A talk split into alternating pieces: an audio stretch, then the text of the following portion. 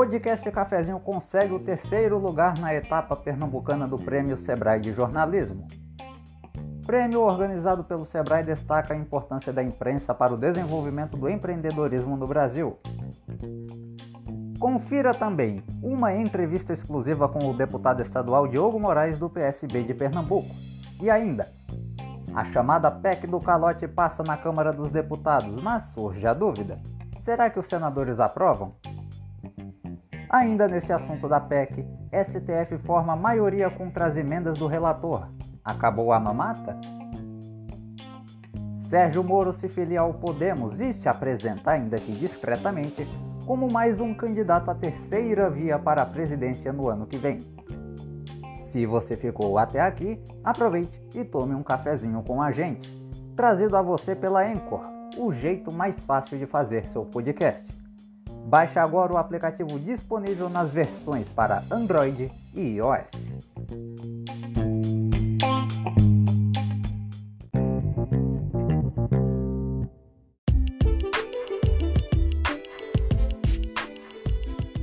Fala pessoal, tudo em ordem? Eu sou William Lourenço, seu nobre locutor, e este é o podcast Cafézinho. Estamos no ar para todo mundo pelo Spotify, Amazon Music, Google Podcasts, Apple Podcasts, Deezer, TuneIn e outras seis plataformas de streaming de áudio. Desde já eu agradeço a você que me ouve pela audiência, paciência, carinho e confiança de sempre. Na última terça-feira ocorreu no Recife a cerimônia de entrega da etapa pernambucana do Prêmio Sebrae de Jornalismo, e o podcast é Cafezinho conseguiu o terceiro lugar na categoria áudio com o especial Empreendedorismo, que, aliás, você pode ouvir depois na plataforma de streaming que preferir. Eu estive presente na sede do Sebrae Pernambuco para a cerimônia. Foi a primeira vez em quase dois anos que estamos no ar que fomos indicados e chegamos entre os finalistas de um prêmio de jornalismo de relevância nacional. Fomos também o único veículo de imprensa fora da capital pernambucana a estar entre os finalistas. Por isso, ainda nessa edição, falaremos bastante sobre a cerimônia de premiação e também sobre outros compromissos que tive no Recife, incluindo a gravação de uma entrevista exclusiva com o deputado estadual Diogo Moraes do PSB, a quem eu já agradeço pela cortesia e recepção. Mas vamos começar o episódio de hoje falando sobre um assunto que rendeu muito nessa semana, a PEC dos precatórios ou PEC do calote, como você quiser chamar.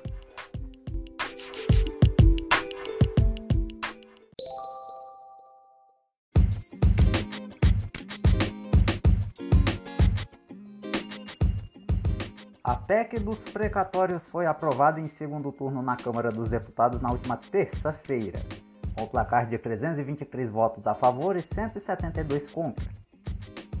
Essa proposta foi colocada pelo governo federal como crucial para o pagamento do Auxílio Brasil no valor de 400 reais até dezembro do ano que vem. Ela basicamente limita o valor de despesas anuais com precatórios, valores que a União deve a pessoas físicas e jurídicas e que são cobrados na Justiça, corrigindo seus valores unicamente pela taxa Selic e mudando a forma de como o teto de gastos vai ser calculado. Esse teto, de acordo com o relator da PEC na Câmara, deputado Hugo Mota do Republicanos da Paraíba, será de 44 bilhões e meio de reais no ano que vem. Quatro estados, incluindo Pernambuco, terão um pagamento de 16 bilhões de reais de uma causa ganha contra a União relativa ao antigo Fundo de Manutenção e Desenvolvimento do Ensino Fundamental e de Valorização do Magistério, o Fundef, parcelados em três anos. 40% desse valor será pago no primeiro ano e os outros 30% divididos nos dois anos seguintes. Esse dinheiro será destinado exclusivamente para custear abonos a professores já a partir do ano que vem também. A proposta segue para a apreciação do Senado, que deve aprovar com dois terços dos senadores e também em dois turnos para que ela seja adicionada à Constituição. O senador Fernando Bezerra Coelho, do MDB de Pernambuco, líder do governo na casa, será o relator nesta próxima etapa e já adiantou que até o dia 2 de dezembro esse parecer será votado pelos senadores. Algumas das queixas apresentadas sobre essa PEC, além do fato de postergar pagamentos de dívidas cobradas na Justiça para custear um programa assistencialista temporário e aparentemente eleitoreiro, foram a pressa do presidente da Câmara, deputado Arthur Lira, do Progressistas de Alagoas, em colocar essa pauta para ser votada, pulando algumas etapas do regimento interno da própria casa. E também a liberação das chamadas emendas do relator, dinheiro público previsto no orçamento repassado diretamente aos parlamentares, sem a menor explicação do porquê o dinheiro foi destinado nem para que ele será usado. Com isso, essas emendas são geralmente atribuídas à compra de votos pelo governo para aprovar projetos de seu interesse no Congresso. O mensalão do PT, por exemplo, foi basicamente isso. Na sexta-feira, a ministra Rosa Weber, do Supremo Tribunal Federal, decidiu pela suspensão do pagamento dessas emendas, citando justamente a falta de transparência sobre a destinação desses recursos que fere princípios da administração pública, como a da publicidade. Essa decisão foi uma cacetada para Lira, que se encontrou com o presidente da corte, Luiz Fux, para reclamar. O plenário do STF levou o julgamento à votação nesta quarta-feira e, pelo placar de 8 a 2, manteve a decisão da ministra. Os únicos dois ministros que votaram contra a decisão dela foram Cássio Nunes Marques, indicado neste ano pelo presidente Jair Bolsonaro, e Gilmar Mendes, que honestamente já deu muitas decisões contrárias ao que toda a sociedade entende como justas. Mas dessa vez defendeu a liberação das emendas junto com a ampla divulgação da destinação destes recursos. Fato é que Bolsonaro tem pressa para liberar o super auxílio, pois essa é uma das suas poucas garantias de voto para o ano que vem, sobretudo daqueles mais humildes. Para liberar dinheiro em um canto, ele precisa tirar o dinheiro de outro, deixando de pagar outras empresas, pessoas e até estados. O Centrão, tumor maligno da política brasileira, precisa dessas emendas para sobreviver. O Bolsa Família já foi praticamente extinto. Se não aprovarem o auxílio nestes termos, milhões de brasileiros que estão na linha da pobreza ficarão sem ter condições de comprar o que comer. Mas se aprovarem a PEC, esses mesmos milhões só terão como comprar alguma coisa para comer até o fim do mandato do presidente. Como eu aprendi ao longo dos anos, o que começa errado não tem como dar certo nunca. Ainda nessa edição, todas as notícias sobre a cerimônia de entrega da etapa pernambucana do Prêmio Sebrae de Jornalismo. Podcast Cafezinho garantiu o terceiro lugar na categoria áudio. Vai ter também uma entrevista exclusiva com o deputado estadual Diogo Moraes do PSB de Pernambuco. E ainda, a filiação de Sérgio Moro ao Podemos, mais um candidato à terceira via para a presidência no ano que vem. O podcast Cafezinho volta em instantes.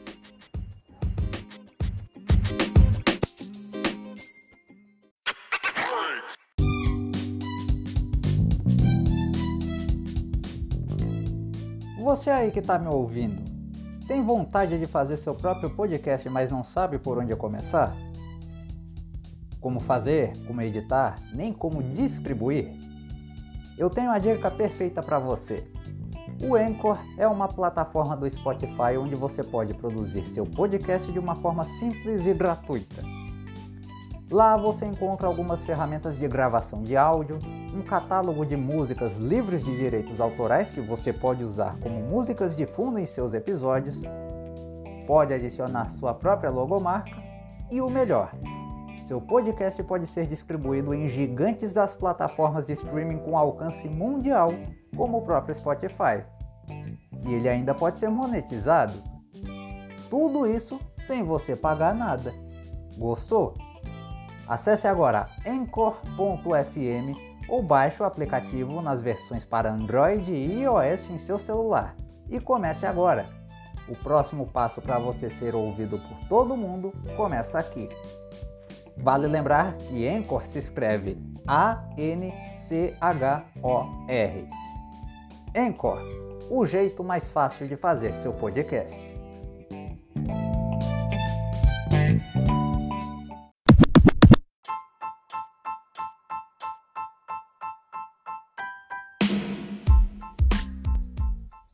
Aconteceu nesta terça-feira no Recife a cerimônia de entrega da etapa pernambucana do Prêmio Sebrae de Jornalismo. A premiação organizada pelo Serviço Brasileiro de Apoio às Micro e Pequenas Empresas está em sua oitava edição e busca dar o devido reconhecimento aos veículos de imprensa que colocam o empreendedorismo no Brasil como pauta em suas matérias, seja nos jornais impressos, portais de notícias, emissoras de rádio e televisão ou, mais recentemente, nos podcasts. Foram quatro categorias: áudio, texto, vídeo e fotojornalismo, vencidas respectivamente pelo Portal Leia Já, Agência Retruco, TV Guararapes, antiga TV Clube afiliada da Record TV em Pernambuco, e Portal Tab Wall. Estes quatro trabalhos estão classificados para a etapa regional da premiação. E vamos passar à categoria áudio. Categoria áudio com terceiro lugar. Rep... Então, nós iremos fazer a citação do terceiro lugar e do segundo lugar, e aqui à frente virá apenas o primeiro colocado. Então, em terceiro lugar, a reportagem especial Empreendedorismo, episódio 4. O veículo podcast Cafezinho com William Lourenço, representante do trabalho William Lourenço. Parabéns, William.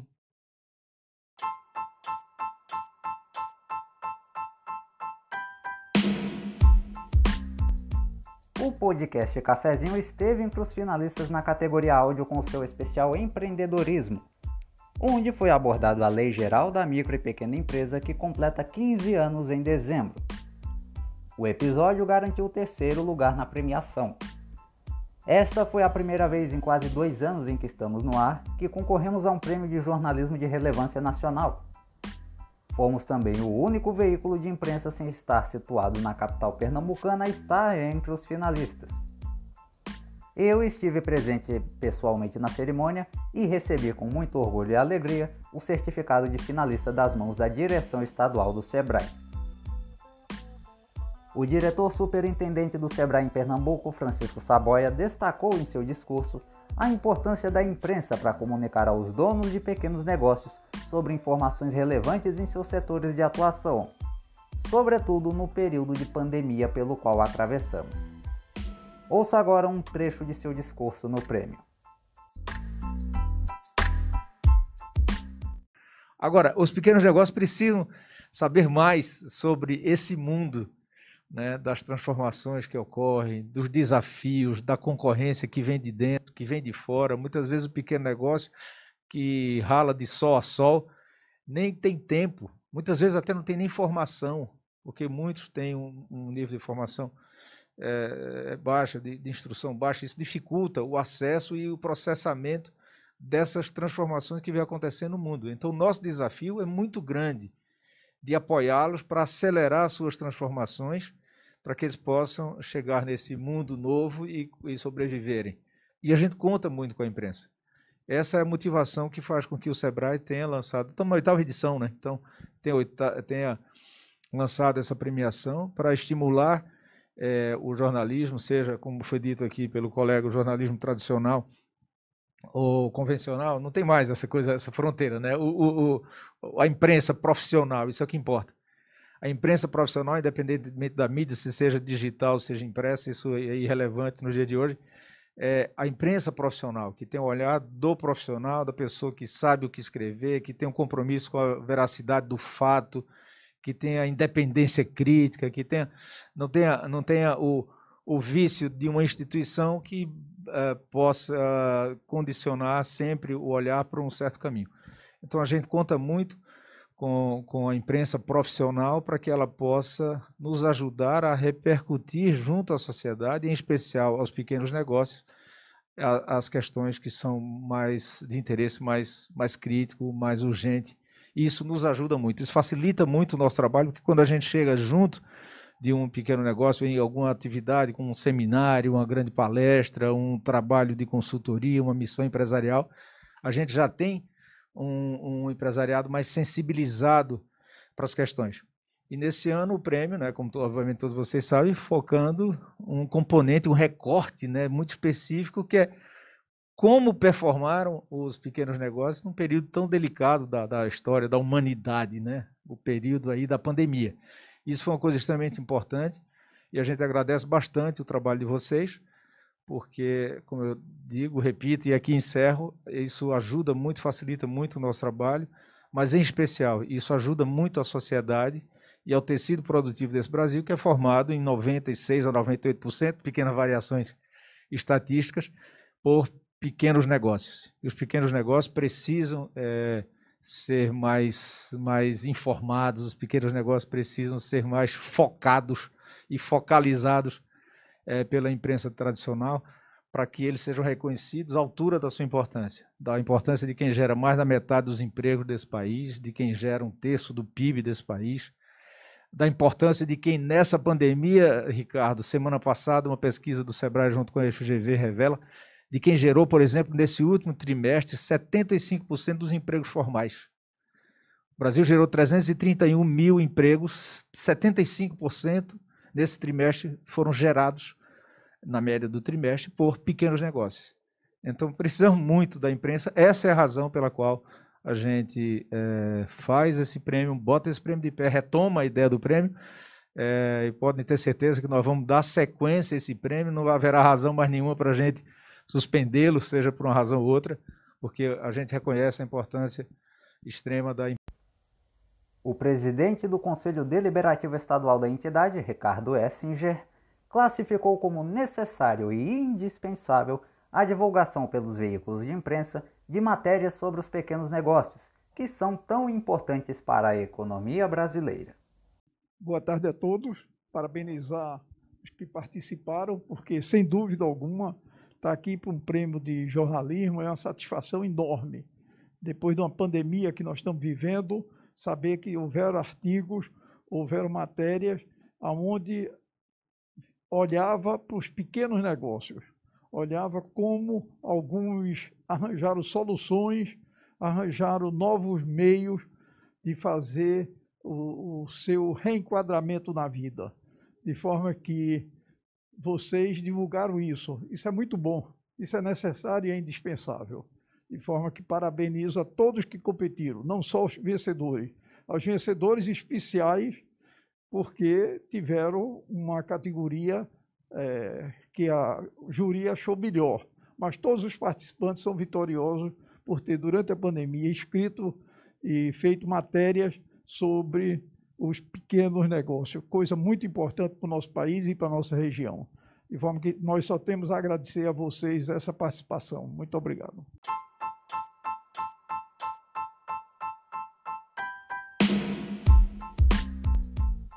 O Prêmio Sebrae de Jornalismo foi criado em 2008 e é considerada a maior premiação do jornalismo empreendedor no Brasil. Em 2015, o prêmio teve de fazer uma pausa, retornando somente neste ano, premiando todos os trabalhos que falaram sobre temas relacionados aos pequenos negócios e focados no enfrentamento à pandemia de Covid-19. Foram 28 trabalhos jornalísticos avaliados só no estado de Pernambuco e 10 finalistas. Em nosso site você encontra mais informações sobre o que ocorreu no Prêmio Sebrae de Jornalismo bem como pode ler o nosso comunicado oficial a respeito. Acesse agora podcastcafezinhooficial.blogspot.com.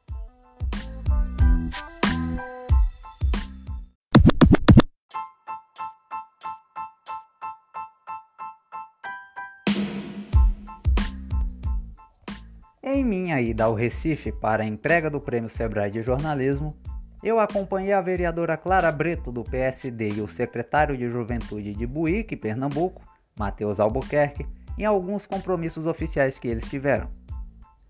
Um desses compromissos foi um encontro com o deputado estadual Diogo Moraes, do PSB, em seu gabinete na Assembleia Legislativa de Pernambuco.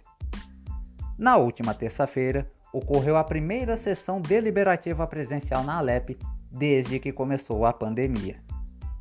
Muito gentilmente, ele me concedeu uma entrevista exclusiva, onde falou sobre o trabalho dos parlamentares em prol dos pernambucanos, sobretudo com as ações tomadas no enfrentamento à Covid-19. Essa entrevista também pode ser conferida na íntegra em nossos perfis oficiais no Facebook, Instagram e YouTube. Acompanhe agora essa conversa, agradecendo novamente ao deputado estadual Diogo Moraes e à sua assessoria pela recepção. Fala pessoal, tudo em ordem? Eu sou o William Lourenço, seu nobre locutor, e estou aqui no Recife, no gabinete do deputado Fala, pessoal. Diogo Moraes, do PSB, acertei, aqui na Assembleia Legislativa de Pernambuco. Ele cordialmente me convidou, porque daqui a pouco estarei na sede do SEBRAE para cerimônia de premiação da etapa estadual do Prêmio SEBRAE de Jornalismo.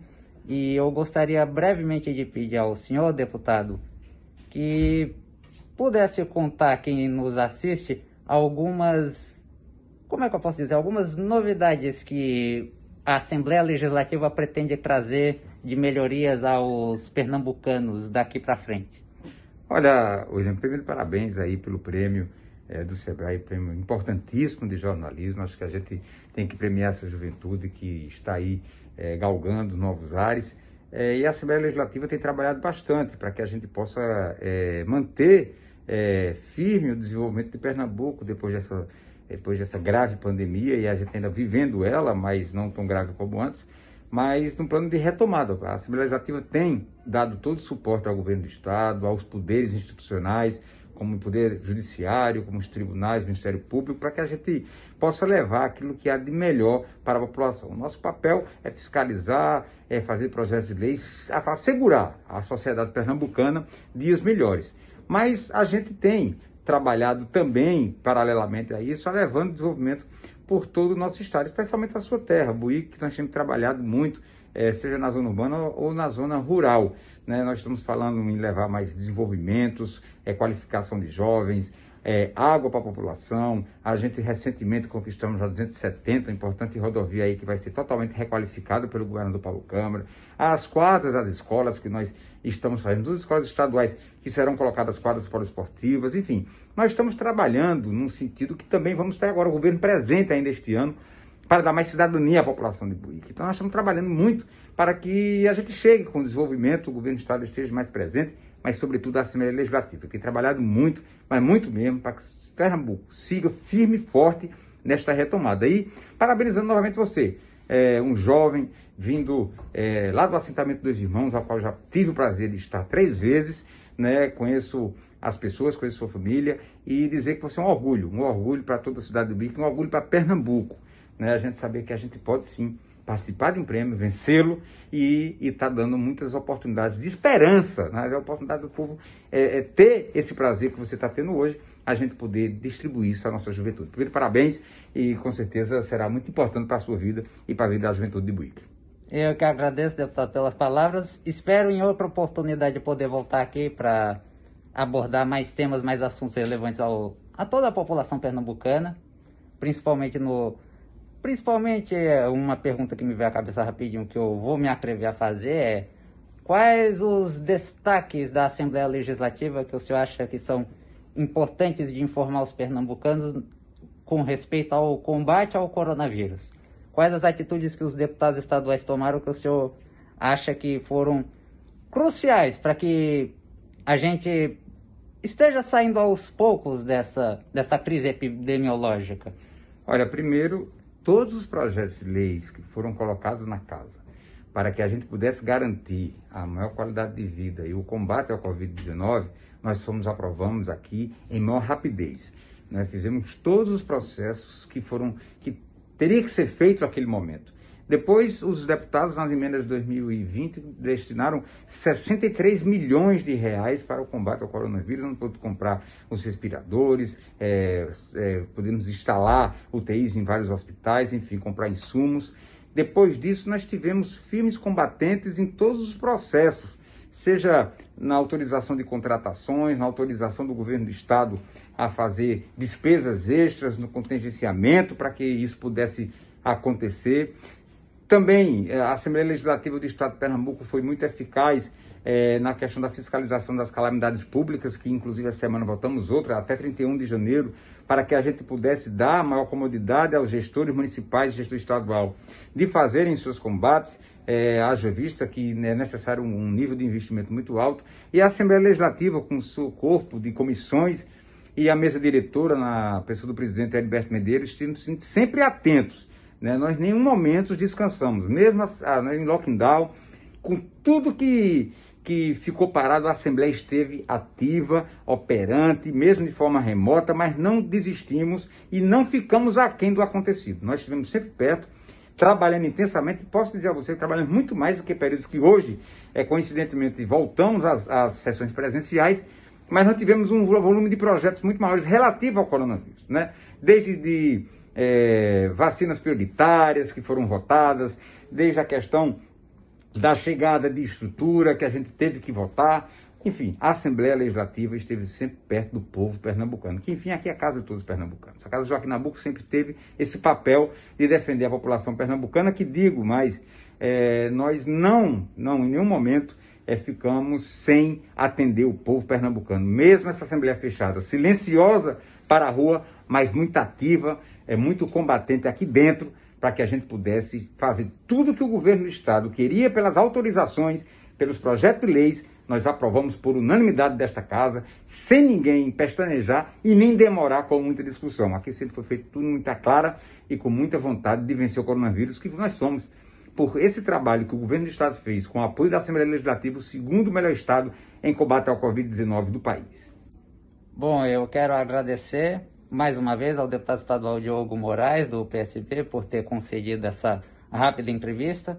Quero que saiba que qualquer novidade aqui da Assembleia que o senhor julgar importante divulgar, principalmente aos cidadãos de Buíque, pode contar comigo para isso. E agradecer a, pela hospitalidade, pela recepção. É que eu estou um pouco nervoso, sabe, quanto ao prêmio que vai começar já já, mas Novamente eu agradeço pelo convite, por me receber aqui e pelo, pela entrevista concedida. Bom, eu que agradeço, quero parabenizá-lo novamente por este prêmio, dizer que você é uma inspiração para toda a juventude, você serve é, de estímulo a todos, a todos que buscam é, ganhar e galgar a vida. Eu tenho certeza que seus pais hoje estão muito orgulhosos desse prêmio e nós que fazemos a Assembleia Legislativa em nome de todos os deputados, queremos lhe parabenizar e dar esse, esse abraço é, fraterno e desejar muita sorte, muita sorte a todos os seus ouvintes que assistem seus vídeos, enfim, toda, todas as pessoas que, que se espelham no seu sucesso, eu tenho certeza que vai ser o sucesso de muita gente. Parabéns e sempre à disposição. A Assembleia, o deputado Diogo e todos os deputados sempre terão bem, é, é, bem aqui para re, bem recebê-los e receber a todo o povo de Pernambuco. Muito obrigado. Eu que agradeço, deputado. Muito obrigado. Valeu.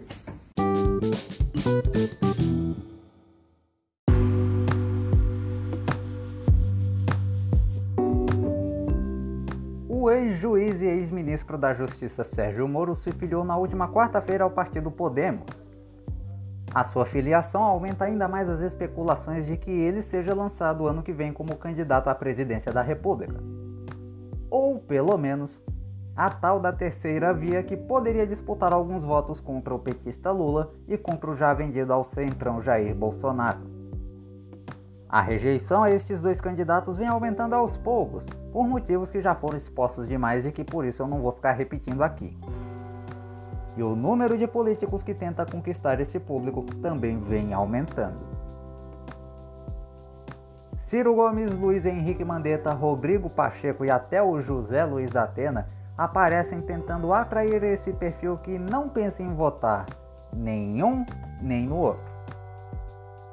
Esse tipo já representa 15% de todo o eleitorado brasileiro e, ao que tudo indica, promete aumentar até outubro do ano que vem, graças às trapalhadas do atual presidente e da imagem de corrupto ainda impregnada no ex. E essa rejeição, tanto de um quanto de outro, tem muito dedo do Moro. Isso porque, enquanto era juiz da 13ª Vara Federal em Curitiba, responsável pela Operação Lava Jato, foi ele o responsável pela prisão e condenação de Lula naqueles casos do triplex do Guarujá e do sítio de Atibaia. Mas suas ações foram questionadas no STF anos depois, e o considerou parcial e reverteu a maioria de suas decisões. Isso inocentou o Lula? Não, mas foi o suficiente para tirar ele da eleição de 2018, fazendo o Bolsonaro ser eleito presidente e o Sérgio Moro ministro da Justiça. E ao deixar o cargo de ministro da Justiça, foi ele quem jogou no ventilador a interferência política que Bolsonaro queria fazer na direção da Polícia Federal para blindar seu filho. Fato este confirmado naquela bendita reunião de abril do ano passado, iniciando assim um maciço, intenso, deplorável e pesado processo de desgaste da imagem de Bolsonaro perante a opinião pública, inclusive sobre muitos de seus então apoiadores.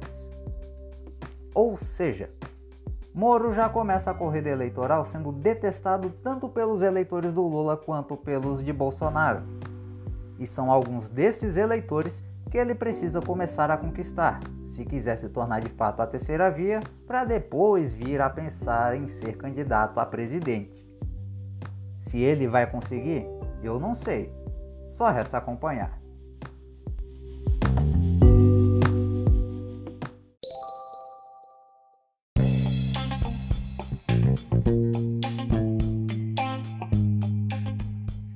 E assim nós encerramos essa edição do podcast Cafezinho. Aproveito e agradeço aqui a todos que se manifestaram nas redes sociais torcendo pelo nosso trabalho no Prêmio Sebrae de Jornalismo. Foram tantas mensagens durante a semana que eu ainda estou tentando responder a todos vocês. Mesmo assim, muito obrigado pela força e pelo apoio. E claro, a você que nos ouviu, muitíssimo obrigado pela audiência, paciência, carinho e confiança de sempre. Sem você aí do outro lado, não teríamos chegado tão longe em tão pouco tempo. E é só o começo, hein? Siga-nos em nossos perfis no Facebook e Instagram, basta pesquisar por Podcast Cafezinho Oficial. Saiba das notícias mais importantes do Brasil e do mundo, bem como tem acesso às nossas colunas de opinião em nosso site podcastcafezinhooficial.blogspot.com. Eu tô indo embora e a você que fica, tenha um excelente dia e até a nossa próxima edição. Tchau!